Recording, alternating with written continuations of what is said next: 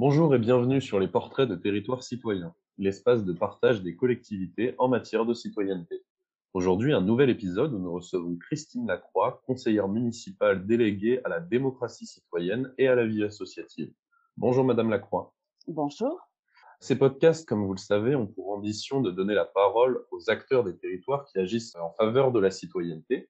J'aimerais donc vous demander ce que représente la citoyenneté pour vous.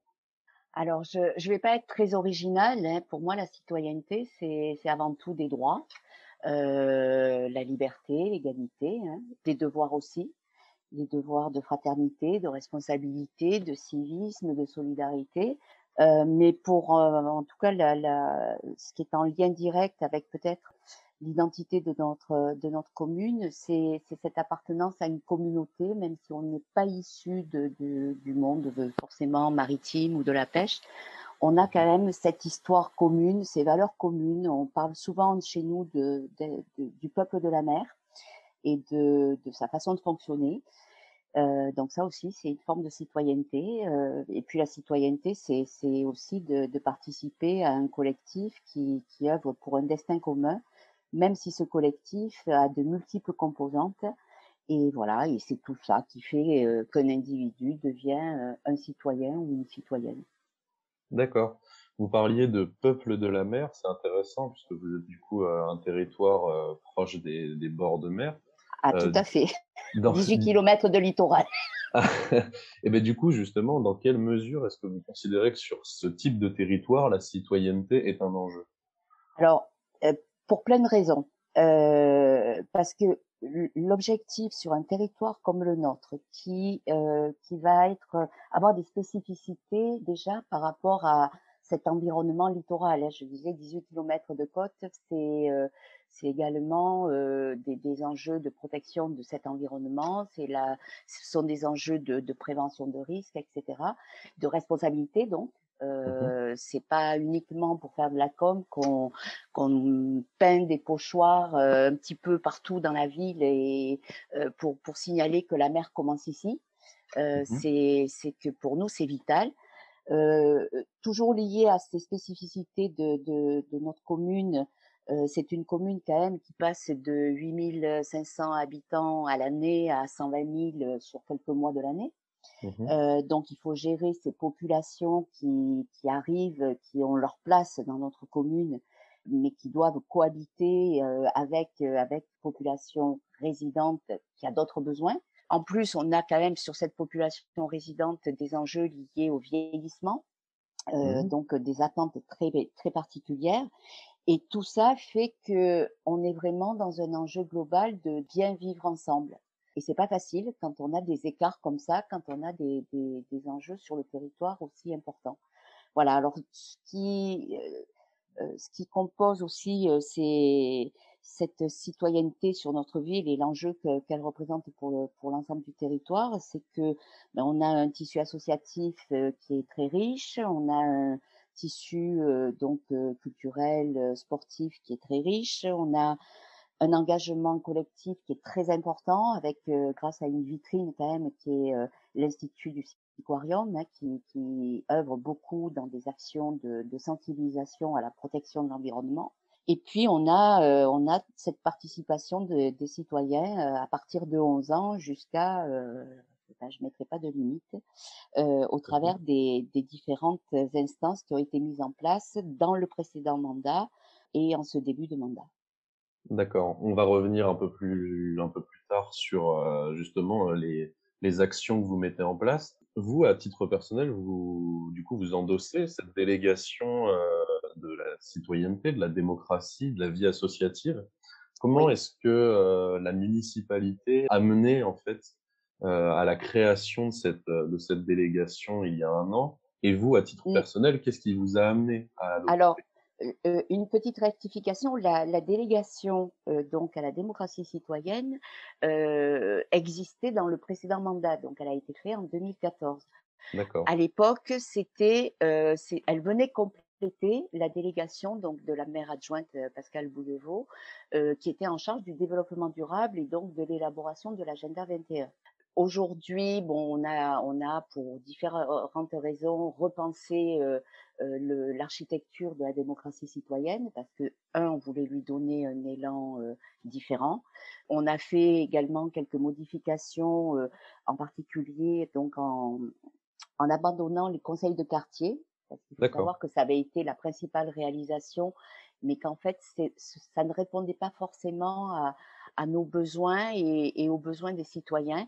Et ça a accentué ce, découpage euh, de, la ville, alors qu'au contraire, on voulait faire des choses très transversales sur des projets qui, euh, qui devaient vraiment toucher l'ensemble des citoyens, résidents ou résidents secondaires, euh, qu'ils soient à Port-Camargue ou qu'ils soient au Boucanet. Donc, j'insiste pour ceux qui connaissent la ville, parce que vous avez là les deux, les deux quartiers aux, deux extrémités de la ville.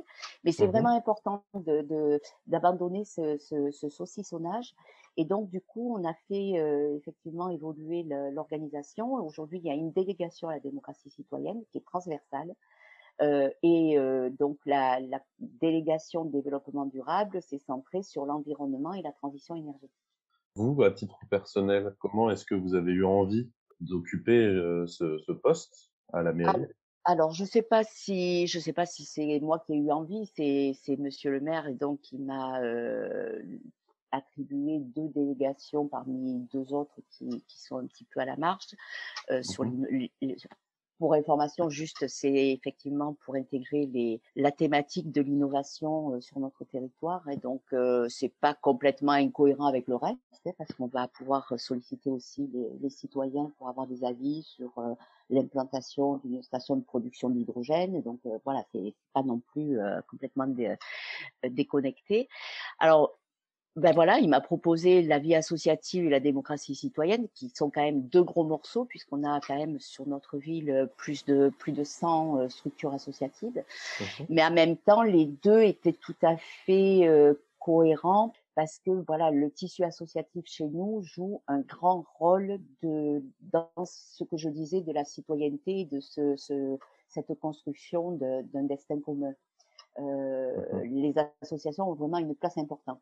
Donc la démocratie citoyenne, bah, c'était euh, voilà, ça allait avec, c'était c'était une autre façon de faire du lien. Et là, c'était du lien avec l'ensemble des citoyens. D'accord. Donc votre délégation, elle permet vraiment de faire le lien en fait entre ces différentes facettes.